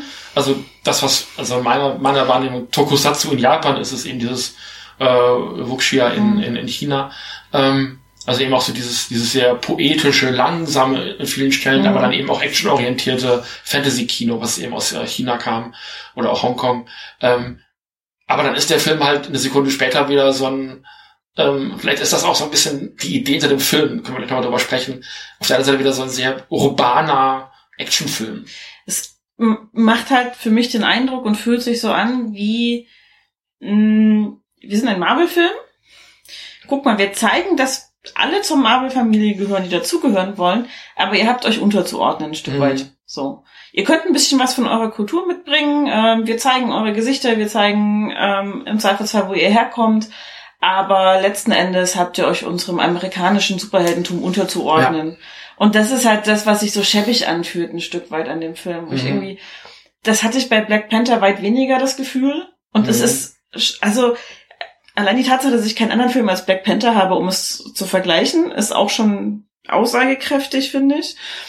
Ähm, aber es ist halt wirklich so dieses, ähm, wir, wir nehmen nur das, was uns gefällt, alles andere lasst ihr gefälligst zurück und dann bleibt ihr bitte schön in unserem Marvel-Kosmos und ähm, ordnet euch unserem Marvel-Design unter, unserem Superhelden-Design, unserem Verständnis von Superhelden, unseren mh, mm, auch so dem, dem Verständnis, wie Gesellschaft funktioniert, und zwar sowohl im größeren Kontext als auch im kleineren familiären Kontext, mhm. weil die äh, Probleme und ähm, Konflikte, die die Figuren haben, sind halt jetzt auch nicht so dolle geprägt von, wir haben andere Erwartungshaltungen und Beziehungen zwischen Eltern, Kindern beispielsweise oder einer Dorfgemeinschaft oder sowas, sondern es sind halt einfach sehr amerikanische Sachen irgendwie. Vielleicht ist das auch was Gutes, weil der Film halt amerikanisierte Menschen zeigt. Mhm. Und Shang-Chi, der halt eben von zu Hause abgehauen ist, weil er keinen Bock auf das Leben hat, was sein Vater ihm vorschreibt oder vorlebt, der halt nach Amerika gegangen ist, definitiv mehr Amerikaner ist als Chinese, in Anführungszeichen, mhm. was immer das auch für diesen Film oder für diese Figur heißen mag. Ähm, Katie, die definitiv einfach durch und durch Amerikanerin ist, ja. zwar mit äh, asiatischen Wurzeln. Also sie sagt ja sogar zu ihrer Mutter, Mama, du bist Amerikanerin, du bist keine Chinesin. Also selbst mhm. die Mutter ist schon nicht mehr wirklich Chinesin und Werte, lebt aber diese Werte noch. Mhm. Ähm, und vielleicht wäre es da auch falsch gewesen, chinesische oder asiatische Werte an diese Figuren äh, anzulegen und zu sagen, ihr müsst jetzt was repräsentieren, was ihr selber nicht mehr seid. Mhm. Weil ich das neulich mal gehört und das fand ich, fand ich zumindest sehr schlau, deswegen habe ich es für mich adaptiert. Repräsentation heißt nicht automatisch Inklusion. Mhm. Und das heißt, nur weil ich einen diversen Cast habe, der sich aus wegen meiner ähm, zig verschiedenen sexuellen Orientierungen, zig, äh, zig verschiedenen Gendern und so weiter, äh, Nationalitäten, Abstammung und so weiter ähm, speist, heißt das immer noch nicht, dass ich Leute da inkludiere. Dazu gehört auch mehr an mehr Leute an einem Film oder wie meiner in diesem Fall asiatischstämmige Leute an diesem Film mitzuarbeiten zu lassen als nur den Regisseur. Ne? Mhm. Der ist tatsächlich asiatischstämmig und ich glaube der Co-Autor des Filmes noch. Und ja. also zumindest ist da, wo du die Namen vorne mit draufschreibst. Mhm. Ähm, wenn du in die Danksagung des Films guckst, da gucke ich inzwischen schon ganz deutlich darauf hin. Der erste Name, den du da halt eben liest, ist Matt Fraction. Der muss wohl die Storyvorlage oder die Comicvorlage zu diesem Film geschrieben mhm. haben oder irgendwas damit zu tun haben. Ähm, kann sein, dass der mal irgendwann in den letzten 15 Jahren eine Story geschrieben hat, die Shang-Chi nochmal auf die, äh, nochmal wieder mehr aufs Radar gebracht hat. Ich kann es nicht sagen, weil ich mich mit diesen ja. Comics nicht auseinandergesetzt habe. Aber das ist meistens so, dass halt die Leute in den Danksagungen ganz oben stehen, die diese Figur nochmal maßgeblich äh, beeinflusst und weiterentwickelt haben. Und Matt Fraction ist kein Chinese. Mhm. Er ist halt ein Amerikaner, so ein weißer mhm. Amerikaner. Und es ist so, es ist halt ein super schwieriges Thema. Und mhm. ich finde es auch schwierig, aus meiner Perspektive da Partei zu ergreifen und hinzugehen und zu sagen, das muss aber jetzt, das ist, das ist mir nicht chinesisch genug, dieser Film. Weil das muss er auch nicht sein. Das ist halt ein amerikanischer Superheldenfilm mit amerikanischen Figuren. Das ist, das ist, stimmt für einen Teil. Mhm. Also gerade Shang-Chi und äh, Katie sind definitiv AmerikanerInnen. Ähm, der Vater halt nicht. Und auch der agiert aber sehr amerikanisch. Mhm. Ähm, genauso. Und, und der ist halt einfach, der ist tausend Jahre alt. Also, und soll eben aus einer asiatischen Kultur stammen, die nicht näher benannt wurde im Film und hat sich über die Jahre dann aber schon ganz schön amerikanisiert offenbar. Was aber in China oder auch in anderen Ländern, das merkst du, wir haben Parasite gesehen, den südkoreanischen yeah. äh, Blockbuster möchte ich mal sagen, also den, den, den einen der, der größten asiatischen Filme der letzten mhm. fünf Jahre bestimmt. Ähm, also Südkorea sieht nicht mehr asiatisch aus, das ist super amerikanisch da. Ja. Also, da, also Kulturen sind halt ineinander übergeflossen. Ich, ich kann mir natürlich auch nicht anmaßen, was jetzt wie, also wie viel China in China steckt oder wie viel ja. Amerika in China steckt oder in einer anderen asiatischen Nation. Das ist schon richtig. Ähm, ich habe aber halt auch definitiv nicht den Eindruck, dass hier Menschen mitgearbeitet haben an der ganzen Entwicklung der Story des Films, die sich damit besser auskennen als ich. So. Also ich würde mir halt nicht anmaßen, sowas zu machen, weil ich mich nicht auskenne ich, also ich glaube zumindestens die Leute, die an der Erstellung des Films mitgewirkt haben, die kennen sich definitiv besser damit aus, also weil, also spreche ich denen zumindestens zu, weil wenn der Regisseur asiatisch ständig ja, gut, ist, ja. dann definitiv. Ich habe gerade äh, geguckt, Kostümdesign ist eine weiße äh, Kostümdesignerin und so weiter und so fort. Mhm. Der Punkt ist halt, dass die Entscheidungspositionen genau. dann eben von weißen AmerikanerInnen oder Amerikanern dann eben ausgefüllt werden. Ähm, obwohl, und da möchte ich nochmal eine Lanze brechen, äh, inzwischen Kevin Feige tatsächlich alleine entscheidet und deutlich liberaler entscheidet, als es noch ein, äh, ich glaube Perlmutter hieß der vorher. Mhm. Das war so ein äh, so ein Trump-Afficionado, mhm. ähm, der früher Marvel geleitet hat, also auch ein großer finanzieller Gönner von Trump, der ist inzwischen weg vom Fenster. Äh, ich glaube fast wortwörtlich, ich weiß es gerade nicht. Ähm, und der hat Marvel also schon noch sehr ähm, mhm. sehr kapitalistisch, konservativ geleitet und seitdem eben auch Feige dort die, ähm, die Zügel in der Hand hat, äh, nagelt mich nicht drauf fest, wie der Typ, ich meine, es wäre Pearl Mutter oder Pearl, Pearl Ham gewesen, irgendwas in der Richtung. Es ist mhm. irgendwas mit Pearl gewesen. Äh, nicht Pearl Man, das ist der gute. ähm, aber der eben, ähm, also seitdem eben Feige da nochmal die Zügel hat, lässt der deutlich mehr durchgehen. Allein deswegen kann es heute Filme geben wie Black Widow, kann es Filme mhm. geben wie Shang-Chi, Filme geben, äh, die wir vielleicht noch gar nicht gesehen haben. Ja. Ne, oder eben jetzt auch ein Michael B. Jordan äh, im nächsten Black Panther, der die Rolle wahrscheinlich übernehmen wird, mhm. nach meinem letzten Info äh, Informationsstand. Ähm, das sind alles Dinge, die gäbe es nicht oder noch nicht, wäre Feige nicht jetzt eben so an den Zügeln, wie er es gerade ist. Und ich glaube, dass, es, dass er ein gutes Gespür dafür hat. Mhm. Die Leute, die am Ende das Geld aber dafür hinblättern, diese mhm. Filme zu finanzieren, sind halt immer noch identisch dieselben ja. wie vorher. Also das ist halt gerade das ganze Produktionsteam, also genau. die Producer ähm, letzten Endes waren, wenn ich es richtig gesehen habe, alle weiß. Und es ist am Ende des Tages auch immer noch Disney. Mhm. Ne? Also da darf man sich auch keine Illusion machen. Ähm, Disney wird halt erst dann die Filme diverser machen, als sie jetzt gerade schon sind, wenn es sich noch lukrativer lohnt, äh, finanziell mehr lohnt, als es das jetzt schon tut. Die lassen gerade so viel Diversität zu und ähm, also auch sexuelle äh, und, und, und, und Gender-Diversität zu, dass gerade die drei Leute, die doch drauf reinfallen, äh, ihre 12 Euro noch ins, ins Kino tragen. Äh, weil ich glaube, viele, gerade queere Menschen haben längst kapiert, dass das bei Disney keine Repräsentation ist, die da passiert. Nee. Man muss es sicher, wie im Falle von Luca, auch so ein bisschen dazu denken. Ne? Mhm. Ja, man kann sich vieles rein, also das ist halt immer das Problem mit diesen ähm, sehr blank polierten Filmen. Man mhm. kann vieles sich reindenken, man muss es aber auch reindenken, weil es eben nicht ähm, nicht per se angelegt ist. Ja es ist nicht so eindeutig angelegt, dass ich sehen muss, dass ich nicht dran vorbeikomme als Zuschauerin zu sehen, dass dieses Thema drin steckt ja. und dass diese Repräsentation drin steckt oder diese Inklusion drin steckt und Shang-Chi ist halt, und vielleicht bin ich deshalb einfach so ein bisschen enttäuscht drüber, vor allem eben in der Repräsentation von sinoamerikanischen Personen. So. Was schon mal mehr ist, als viele andere Filme sind, seien ja. wir ehrlich. Ähm, und das aber dann auch derartig ins Zentrum stellt, dass du irgendwann, dass es dir irgendwann gar nicht mehr negativ auffällt, mhm. ähm, dass Trevor dann auch irgendwo rumliegt. Ja. Weil der wird nochmal so als Gag nochmal kurz gezeigt. Ähm, der Film ändert sich tatsächlich so gut wie gar nicht, würde man ihn komplett rausschneiden oder ja. irgendwie rausnehmen. Man könnte, man hätte halt auch über irgendeinen Trick oder sowas einen der anderen Figuren mit Maurice reden lassen können. Das wäre möglich gewesen, haben mhm. wir gerade schon mal ausführlich drüber mhm. gesprochen. Aber, aber eben Ben Kingsley hier, das, das ist einfach wirklich nochmal genau der gleiche Gag wie an Iron Man 3 am Ende gewesen ist. Ja. Also so dieses, na, ich bin Trevor, ich bin Mime. So, weißt ja. du, das ist so dieses. ja. ja. Ähm, auf der anderen Seite, und das ist so ein bisschen, da habe ich jetzt schon zwei, dreimal so ein bisschen andeutungsweise drüber gesprochen, ich habe da ein relativ aktuelles Beispiel aus dem japanischen Fernsehen. Mhm. Und zwar läuft gerade, ich glaube just heute, zum Aufnahmedatum, äh, in Japan eine neue Kamen Rider Serie an. Mhm. Ähm, Kamen Rider ist auch gleich nochmal für den zweiten Punkt ein gutes Beispiel. Äh, Kamen Rider ist ein Franchise, das gibt es seit 1971 in Japan, ähm, ist von einem berühmten Mangaka erfunden, äh, Satoru Ishinomori, glaube ich, heißt er, Ishinomori auf jeden Fall. Äh, vorne bin ich mir gerade nicht hundertprozentig sicher. Der damals auch Super Sentai erfunden und ist mehr oder weniger damit auch verantwortlich für die Power Rangers. Ähm, und ähm, die Gegner in der aktuellen Staffel, Kamen Rider Revise, äh, so heißt die Serie, sind ähm, mexikanisch Thema, äh, mhm. thematisiert und haben diese, und wir haben sie da vorne noch stehen, so diese bunten Hüte auf. Yeah. Äh, von Lego gibt's gerade eine La Catrina-Figur, mhm. diese äh, mexikanische Totengöttin ähm, Figur. Äh, und so sehen die halt alle aus, also knallbunt und haben diese riesigen Hüte auf und sowas. Und es ist so, wenn man sich so im deutschen Twitter-Bereich so ein bisschen bewegt und da passiert irgendwas halbwegs rassistisches, dann gibt's oft unter den Weißen unfassbaren Aufschrei und so eine Empörungswelle. Und dann redest du mit den Leuten, die es tatsächlich betrifft und die unter Umständen betroffen sind auch von diesen mhm. Rassismen.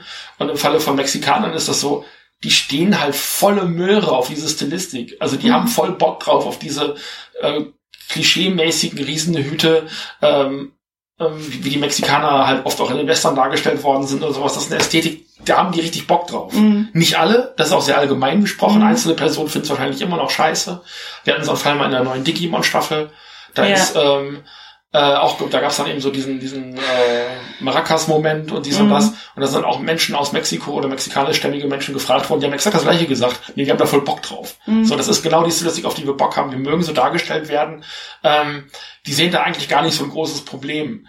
Was es vielleicht trotzdem ist. Mhm. Ähm, aber also warum muss ich als weißer Mensch für jemand anderen entscheiden, was für den jetzt rassistisch ist und was nicht? Ja, also es ist, es ist, glaube ich, wichtig, den Raum zu öffnen, damit ja. sie selber sich äußern können, die betroffenen Personen.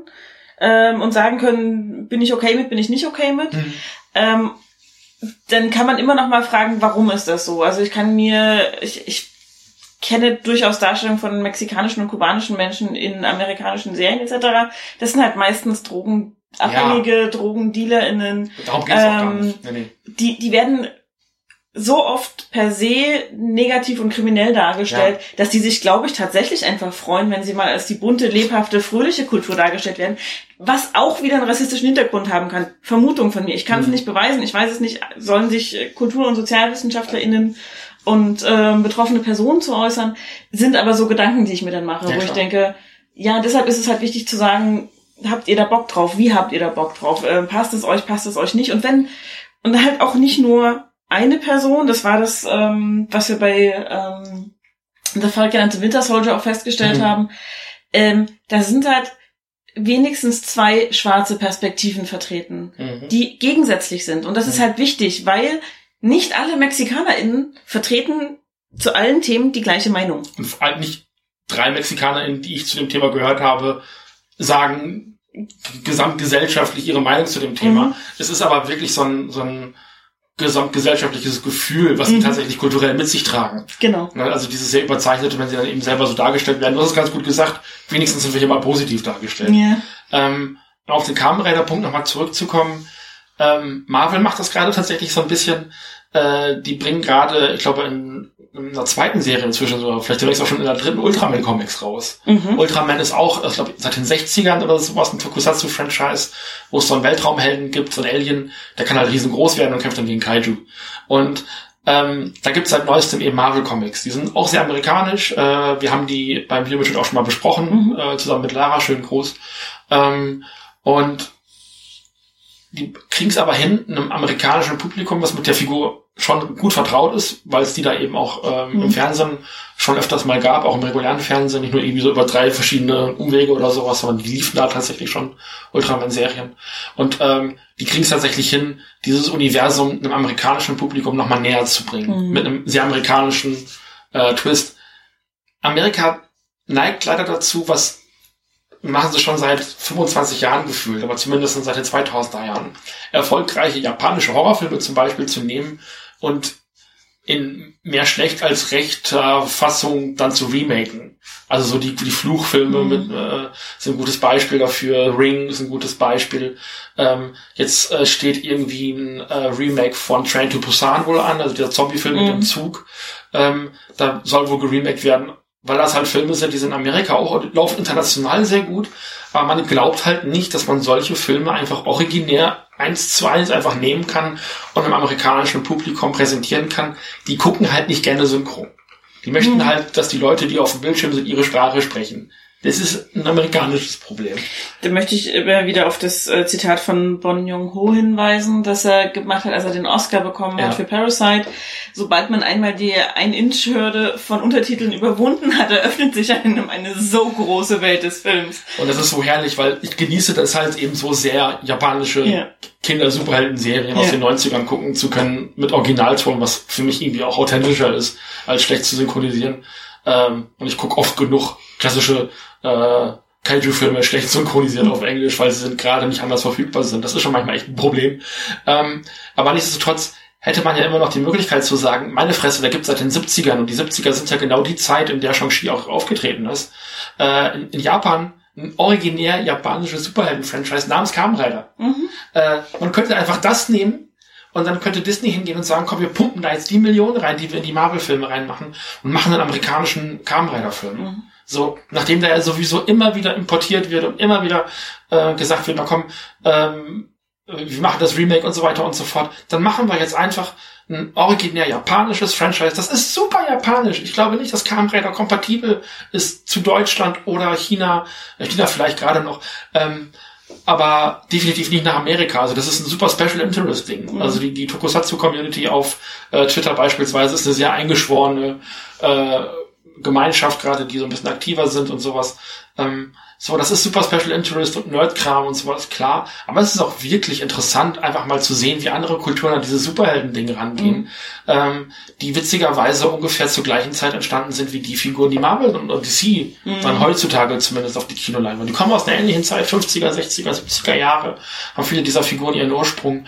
Ähm, also das wäre halt auch noch eine Möglichkeit zu sagen, wir nehmen nicht eine originär amerikanische Figur, die zwar asiatische Wurzeln mhm. hat und wo die Idee mal irgendwann gewesen ist, wir, ähm, wir erzählen eine, eine, eine, eine wegen meiner chinesische, vietnamesische, weiß der Geier was Geschichte, aber eben aus definitiv amerikanischer weißer Feder, ähm, sondern wir nehmen was, was wirklich aus Japan kommt, aus Asien kommt und erzählen das nochmal.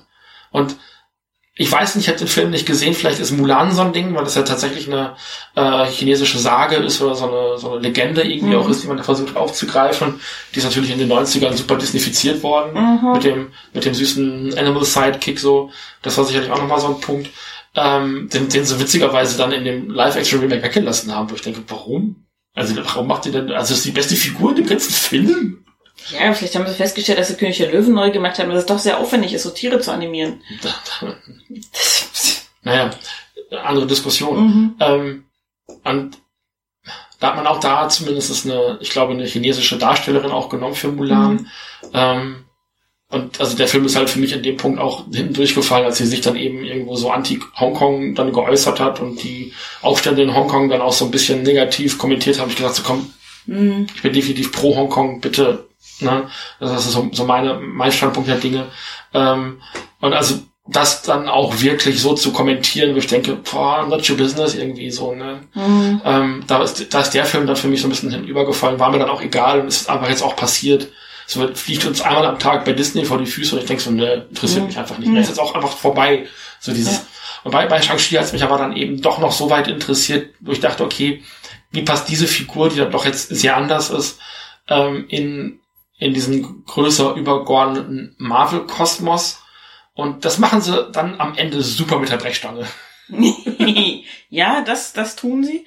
Ähm, am Anfang sind es halt wirklich so zwei, drei Kommentare zu von wegen, wir leben in Zeiten, in denen mal eben die Hälfte der Bevölkerung ausradiert wird und so und wieder zurückkommen, so dass du diese Einordnung hast von wegen, wir sind hier ähm, Post-Endgame Zeit und äh, alles. Und am Ende kommt dann aber wirklich die große Keule. Ja, also Wong, der im Film ja schon vorkam, ja. und ich habe damit ja schon getwittert, äh, Chekhovs Wong. Mhm. Nach dem Motto, wenn du vorher schon mal einen Wong einführst, muss er dann spätestens am nächsten Tag wieder auftauchen. Mhm. Ähm, also ja, also in dieser Kneipenszene, die sich nochmal wiederholt, erzählen äh, Katie und Shang-Chi dann eben diese Geschichte, was denen widerfahren ist und ähm, die Dame, die eben dieses Zitat gebracht hat, nach dem Motto, ja, da können Leute verschwinden, glaubt ihnen halt kein Wort wo ich dann dachte, okay, das, was du in den Nachrichten von den Kämpfen der Avengers mitbekommen hast, ist kein Stück un unglaubwürdiger hm. oder glaubwürdiger als das, was du gerade gehört hast. Warum ist das plötzlich jetzt ein Stretch? Vielleicht ist sie so eine Donnerfigur wie in Doctor Who, die immer die wichtigen Witz verpasst. Ja, das kann gut sein. ähm, auf jeden Fall ähm, werden die beiden dann weggeholt und auch Katie wird weggeholt. Also mhm. die darf dann auch mitkämpfen. Also Aquafina hat durchaus eine wichtige Rolle in dem Film. Die ist mhm. die ist deutlich mehr als nur, also ist A kein Love Interest, was ich ganz schön finde. Oh, mega, ich weiß. Gibt hier, kein, gibt hier kein Love Interest in dem Film, äh, sondern es ist wirklich einfach nur Best Buddy von Shang-Chi und beide werden eben reingeholt und damit sind also gesagt, so, ihr seid jetzt Superhelden, mhm. ähm, ihr müsst jetzt mitkämpfen, also äh, Bruce Banner ist, doch Bruce Banner, ne? Ja. Ja, ich bin mit den Namen. Ja, ja. Äh, gerade durcheinander. Und äh, Captain Marvel sind eben beide da. Und äh, sollen eben diese Ringe untersuchen, die Shang-Chi dann eben im Laufe des Films dann eben bekommen hat. Und es ist so, ähm, die beiden werden jetzt so in diesen, diesen clandestinen Kreis an Superhelden aufgenommen und Wong sagt noch, euer Leben wird jetzt anders verla verlaufen und dies und das. Und das ist schön. Also ich finde das schön zu sagen, so ja, ihr seid einfach jetzt keine Normalos mehr. Mhm. Ihr habt jetzt einfach eine Existenzebene oder eine, eine, Lebensebene betreten, die nicht mehr dem entspricht, was ein normaler Mensch in dieser, dieser Konstellation an Nächten und so weiter dann eben ausmacht. Ja. Ähm, und dass die beiden eben jetzt auch darauf vorbereitet werden und so weiter und so fort. Das fand ich schön, dass der Film das macht und auch ein, nochmal ein größeres Fass aufmacht, was diese beiden Figuren angeht. Mhm. Und ähm, ja, also da kann ich gut mitleben. Ähm, mhm. Und da wird natürlich dann, das wird natürlich erst dann wichtig, wenn dann eben Fortsetzungen kommen, wenn diese Figur nochmal auftritt. Weil im Kern war Shang-Chi immer eine Figur, das war einfach ein guter Karatekämpfer. Der mhm. konnte einfach immer super gut Karate kämpfen äh, und das war's. Und er hatte, wenn ich das richtig in Erinnerung habe, nie wirklich so richtig, richtig Superkräfte. Äh, der diese zehn Ringe, mhm. und jetzt kommen wir vielleicht immer wieder so ein bisschen zurück auf diesen Comic-Ursprung, da wollte ich ja schon früher drauf eingehen, kam es einfach jetzt nicht zu. Äh, diese zehn Ringe waren damals in den Marvel-Comics einfach tatsächlich zehn Ringe für die Finger. Ah, okay. Mhm. Und die hatten dann eben äh, Zauberkräfte, zehn, zehn äh, Königreiche sagt man ja auch. Das ist Mhm. auch, glaube ich, eine, eine Märchenserie. Ja, Ähm, ja. Und äh, da äh, hol- holen die eben ihre Kräfte her. Und der Mandarin, so, so kannte ich ihn aus meiner Kindheit, war der Erzschurke von Iron Man. Mhm. Ähm, und das war ähm, so ein bisschen auch, das, das macht der Film halt für mich sehr geschickt. So ein bisschen so dieses Thema, auf der einen Seite Technologie und auf der anderen Seite eben sowas Unfassbares, Ungreifbares wie Magie, Mhm. Okkultismus und so weiter und so fort.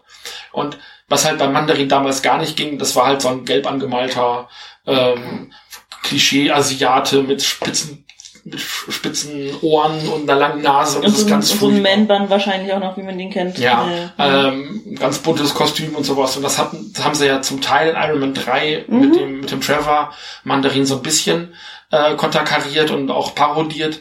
Und ich find's halt auch echt bezeichnend, dass man Ben Kingsley dazu genommen hat, dessen ganze Filmkarriere ja auf Brownfacing so ein bisschen basiert. bisschen. Also, ist, also so ein Zirkelschuss, vielleicht hat er selber auch kapiert, keine Ahnung. ist möglich, dass er da einfach ähm, auch mehr Awareness gewonnen Also hat diese- im Laufe seiner Karriere. Ich habe ja später erst verstanden, warum das so problematisch ist, dass der Gandhi gespielt hat und so. ja, ich habe das auch lange nicht verstanden. Dass auch Gandhi eine problematische Figur an sich ist und so. Das, das sowieso, das hat gebraucht, bis das bei mir ankam. Ja. Ähm, da hat es ohnehin gedauert, bis ich begriffen habe, dass das Brownfacing war bei Ben Ja. Kingsley. Ich habe immer gedacht, das wäre halt ein indisch- oder pakistanischstämmiger Darsteller, der halt in Großbritannien aufgewachsen ist und keine der, Ahnung was. der ist so britisch, wie man sein kann. Ja, das ist mir dann auch irgendwann aufgefallen. Ähm, und dann war halt noch mal ein Schritt, bis ich auch die Awareness hatte zu sagen, ah, mm. Aber ähm, das jetzt noch mal ein zweites Mal aufzugreifen und zu sagen, nee, also der ist tatsächlich eine real existierende magische Figur, ähm, ihm aber dann wirklich so, also Kräfte zu geben. Er ist einfach super stark, der ist unsterblich, ähm, der kann fliegen durch die Ringe, also kann sich eben so abstoßen, ähnlich wie Iron Man ja. und dann ähm, weit springen und auch sicher wieder landen durch die Ringe und dies und das, ähm, macht diese Figur bedrohlicher und ist eben nicht so dieser 80er Jahre Schurke, der in irgendeinem Türmchen äh, sitzt, im Hintergrund Gewitter und so, ha, ja, ich, ich werde alle Schlümpfe kriegen, wenn es das letzte ist, was ich mir so, so, Ja. also ein Schurke war das halt früher, also in den 90ern in der Iron Man Zeichentrickserie, ne? Das stehe ich mit den äh, Azrael hieß der Kater Ja. als so ein, so ein Löwendrachen. Ja. so ein kleinen. Ah. Ähm, oder auch Ming äh, bei Flash Gordon oder bei Mhm. den äh, Defenders of the Earth, der genau die gleiche Kerbe schlug. Und also ich bin froh, dass das nochmal umgemünzt haben. Das macht das Kämpfen am Ende auch schön. Der Film kommentiert das auch selber. Es hat wirklich sehr viel von Dragon Ball. Mhm. Ähm, und zwar Dragon Ball in gut. Mhm. Ähm, also auch so diese Key-Kräfte, die dann eingesetzt werden und dann so Energieschübe und sowas und äh, Katie sagt das dann in dieser Kneipenszene, ja, oder so eine Kamehameha gemacht und dies und das. Also die wissen ganz genau, woran dann hinterher dann die Anspielungen äh, oder die Bemerkungen oder die Kommentare auch kommen, sagen, das ist doch voll Dragon Ball. Und ich so, Das ist ja Dragon Ball, das ist ja in Ordnung. Ja. Dragon Ball ist halt was Urjapanisches, was eben in Amerika gut funktioniert hat. Abgesehen von dieser furchtbaren Realverfilmung. Das, das, das ist ein, äh, da müssen wir uns noch mal ran. Das ist äh, Oh eventuell mal irgendwann demnächst. Ähm, okay, okay. Kannst du das mit Daniel machen? Äh, wir haben jetzt in der nächsten Staffel tatsächlich einen Dragon Ball Film vom Okay. äh, König der Podcasts guiden, aber einen aus äh, China, Taiwan, Vietnam, ich weiß es gerade gar nicht Mhm. mehr, Thailand, irgendwo so aus der Ecke. Bin ich mir gerade nicht sicher, aber eben, es, es gibt eben nur diese eine tatsächlich autorisierte Dragon Ball Realverfilmung von 2009, die ziemlich furchtbar ist, sehr Hollywood-mäßig. Mhm. Ähm, aber selbst die haben halt, machen halt Dinge, die dieser Film jetzt heißt, kopiert, aber eben auch aufgreift, was Mhm. die Superkräfte angeht. Ähm, es ist, es ist Weichspül-Fantasy für, für, für China viele, Sino, Sinophile, kann man Mhm. Sinophile sagen? Weiß ich gerade gar nicht. Weiß ich auch nicht. Ähm, aber eben für Leute von, von asiatischem Kino, die da eben auf der einen Seite dann eben Kung Fu oder Tokusatsu wiedererkennen, auf der anderen Seite so ein bisschen Wuxia, Mhm. ähm, da auch dann tatsächlich Bock haben. Ähm, in, in, den, in den besten Momenten ist der Film sehr schön, in Mhm. den schlechtesten Momenten ist der Film sehr, sehr dünn und nicht besonders clever. Mhm. Ich hatte aber zweieinhalb Stunden meinen Spaß. Und ich glaube, das ist, das kann man den wenigsten Marvel-Filmen der letzten Jahre also wo ich dann wirklich am Ende gesessen habe und so komm ich, das war okay. Ich hab Bock auf dieses Genre, ich hab mhm. Bock ähm, auf, auf diese Mythologie, es ist okay, dass die, die mythologischen Fabelwesen hier noch weniger zu tun bekommen als in den Percy Jackson Filmen. Mhm. So, das ist. ja. Es ist, es, ich glaube, was mich so ein bisschen geärgert hat, ist halt, ich hatte auch meinen Spaß, ähm, aber nicht an den Stellen, an denen Marvel mir einen Joke reindrücken wollte. Nee, das also nicht mehr. da konntest du auf drei runterzählen, bis der kommt. Ja, also ähnlich wie bei vielen Jumpscares moderner ja. Horrorfilme. Ähm, und das waren so Sachen, wo ich, oh komm, geh mir nicht, oh, mach den, mach den weg und dann können wir weitergehen. So, also jetzt macht er halt deinen Joke und dann ist gut.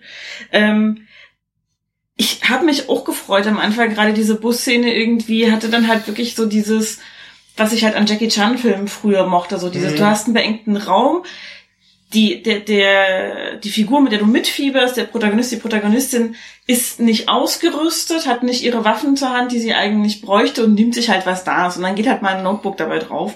Ähm, ich hoffe sehr, dass die Dame auch Speichern gedrückt hat oder automatisch Cloud-Saving gemacht hat oder irgendwas. Irgendwie ist 2021, wenn dein Rechner kein, kein Cloud-Speicher hat, wo du unterwegs speichern kannst, dann solltest du unterwegs nicht deine Doktorarbeit schreiben. Das ist richtig. Also ganz oder ehrlich. Paper, keine Ahnung. Genau. Aber das waren so Sachen, das, das sind halt die Dinge, wo ich auch wirklich Spaß dran hatte. So. Ja. Also dieses, ähm, diese Reminiszenzen an verschiedene ähm, Filme, die Kampfkunst aus dem asiatischen Raum in verschiedenen Kontexten und auf verschiedene Art visuell dargestellt hat. Du hast aber jetzt eben auch Reminiszenz gesagt und da fällt genau das für mich so ein bisschen auseinander. Es ist schön zu sehen, es ist actionreich mhm. und es nimmt auch wirklich keine Gefangenen, was das angeht. Es ist wirklich hart auf, auf die Nuss und wirklich äh, Balls to the Wall, Prügelei und auf die Fresse. Mhm.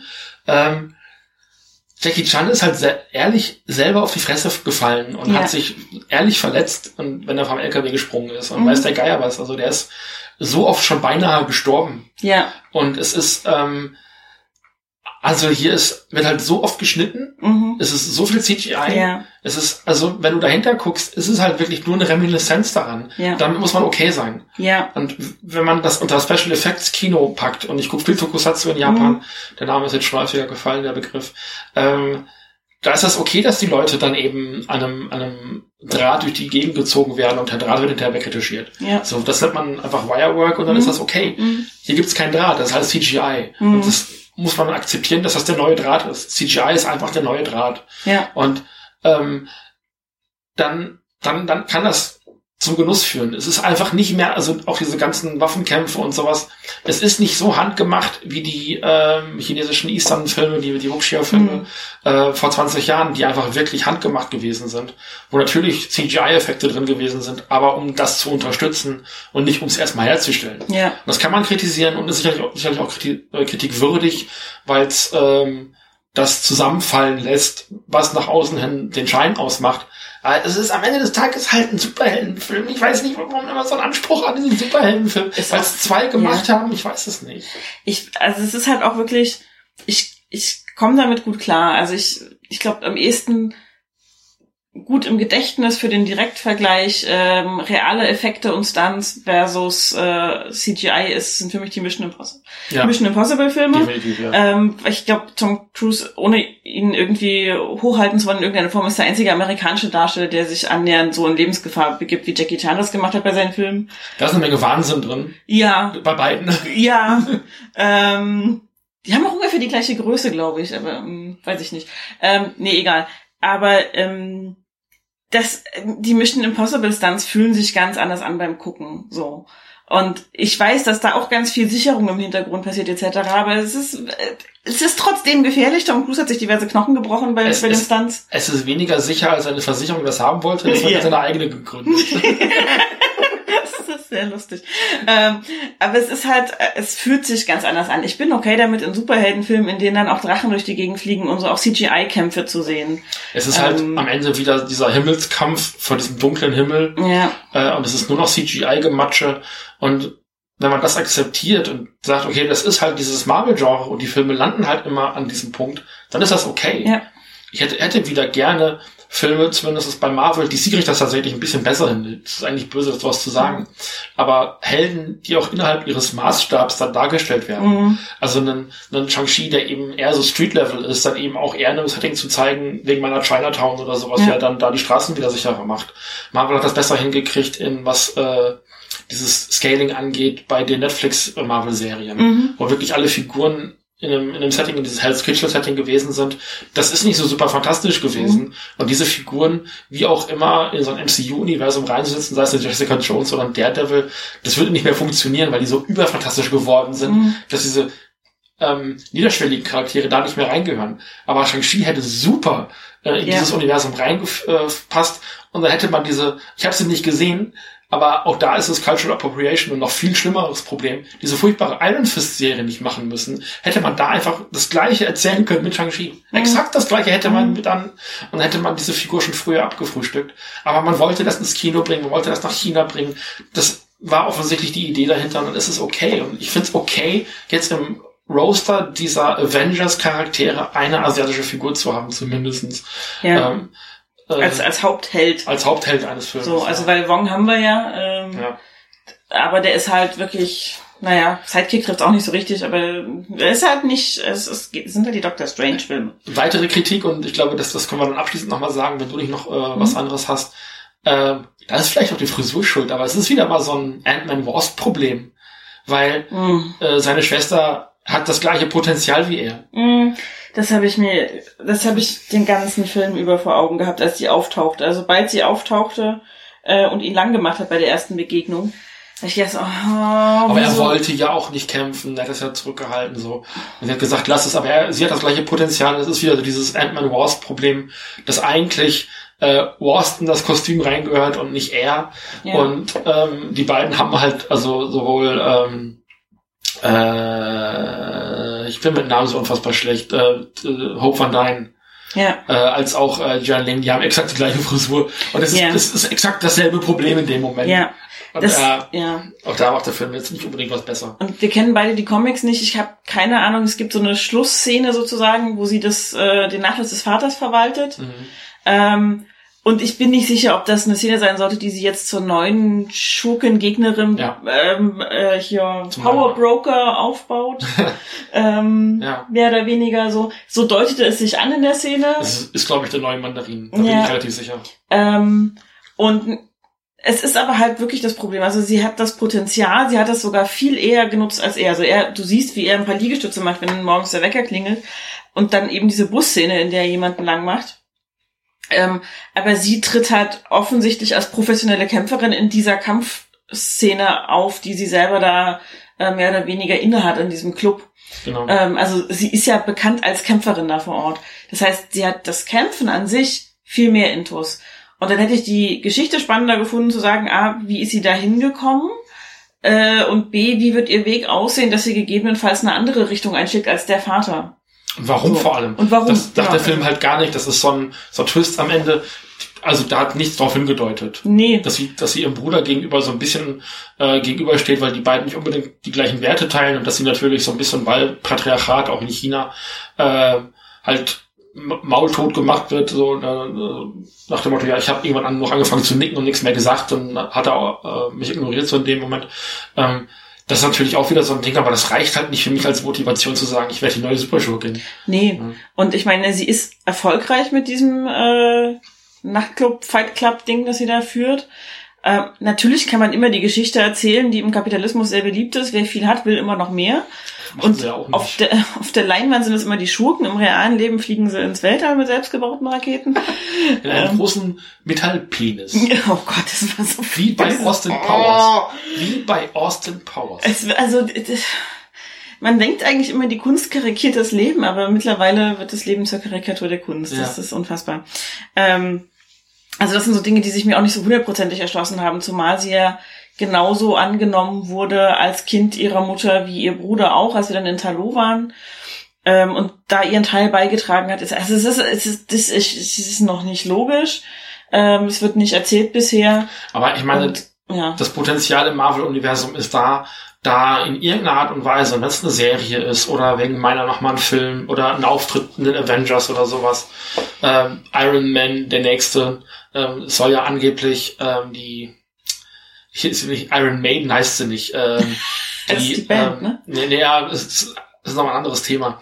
Ähm, die Nachfolgerin, äh, Riri Williams, die Nachfolgerin, die weibliche Nachfolgerin zu Iron Man, die jetzt demnächst auch ins äh, MCU eingeführt werden soll. Ich habe ihren Namen, ihren Codenamen gerade vergessen. Äh, krieg gerade nicht drauf. Ich erkläre gleich, warum Iron Maiden da problematisch war. Okay. Ähm, der ist auf jeden Fall nicht so, ich krieg's gerade nicht auf die Reihe. Ähm, aber wegen meiner kriegt die dann eben eine Schurkin und das ist dann eben äh, Jian Ling und dann hast du wieder dieses äh, Iron Man Mandarinen-Gefüge, wie es in den 90ern der Trickserie gewesen ist. Keine Ahnung.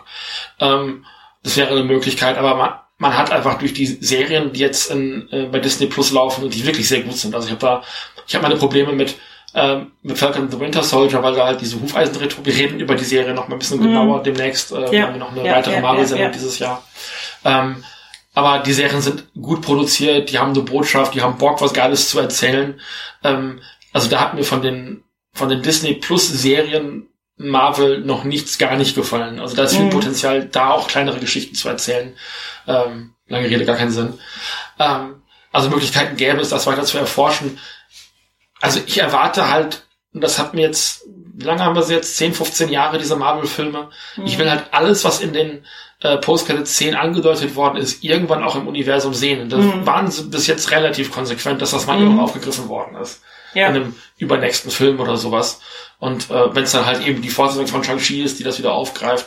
Aber nee, also ich bin ja zuversichtlich, dass dieser Film besser, besser weitererzählt wird, als das vielleicht jetzt hingekriegt hat. Ja. Ich habe dem dreieinhalb Sterne gegeben und ein Herzchen, mhm. weil für vier hat es nicht gereicht. Mhm. Bei vier hat das Herzchen nicht mehr gekriegt, das Herzchen wollte ich aber geben und deswegen die dreieinhalb Sterne, weil es mir optisch gut gefallen mhm. hat. Ähm, es ist aber sehr inkonsistent und in vielen Punkten sehr diskussionswürdig. Ja. Und es ist eben, wie ich schon sagte, vielleicht Repräsentation, aber nicht in dem Sinne Inklusion, wie es sein könnte. Das ist meine Bottomline. Ja.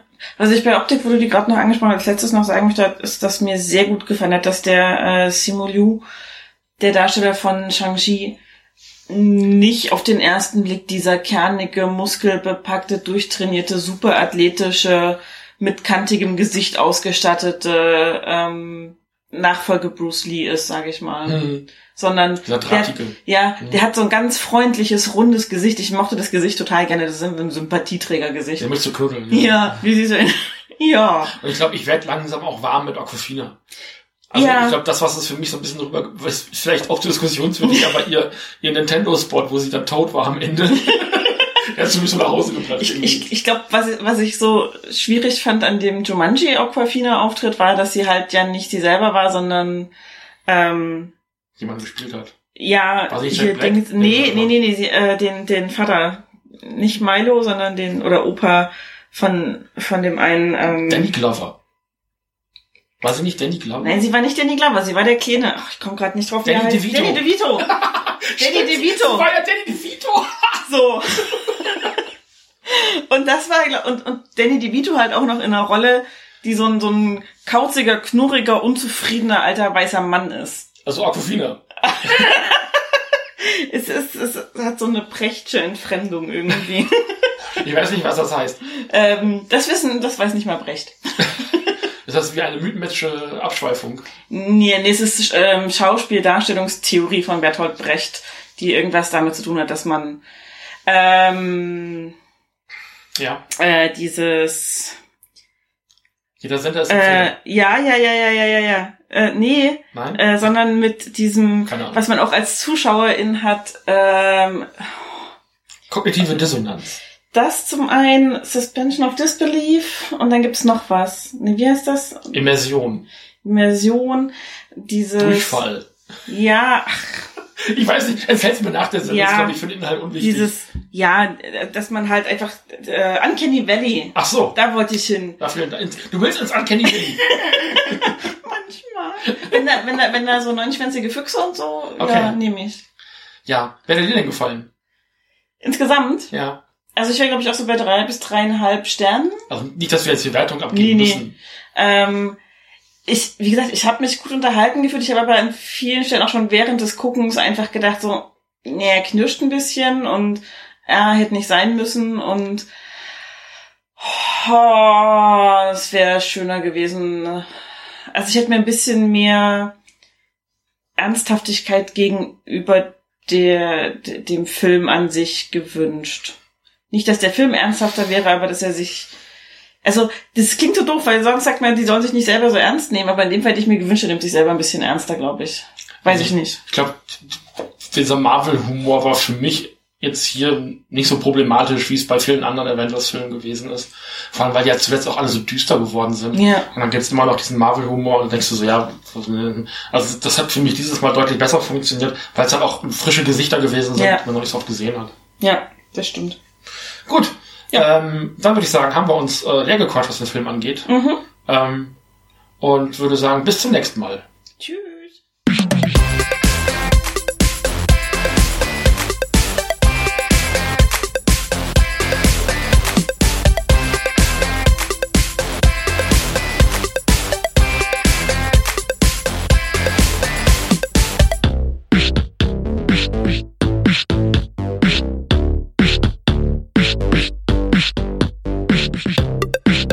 Dies ist eine Produktion des Nerd Nerd Nerd Podcast Networks. Bei Fragen, Kommentaren sowie Themen- und Verbesserungsvorschlägen kontaktiert uns gerne. Auf Twitter findet ihr uns unter nnn-podcast. Unsere E-Mail-Adresse lautet nerdnerdnerd.podcast@gmail.com. Ebenso freuen wir uns über eine ehrliche Bewertung bei iTunes und ein Herzchen bei Fit. Erzählt auch euren Freunden und Familien von uns. Vielen Dank.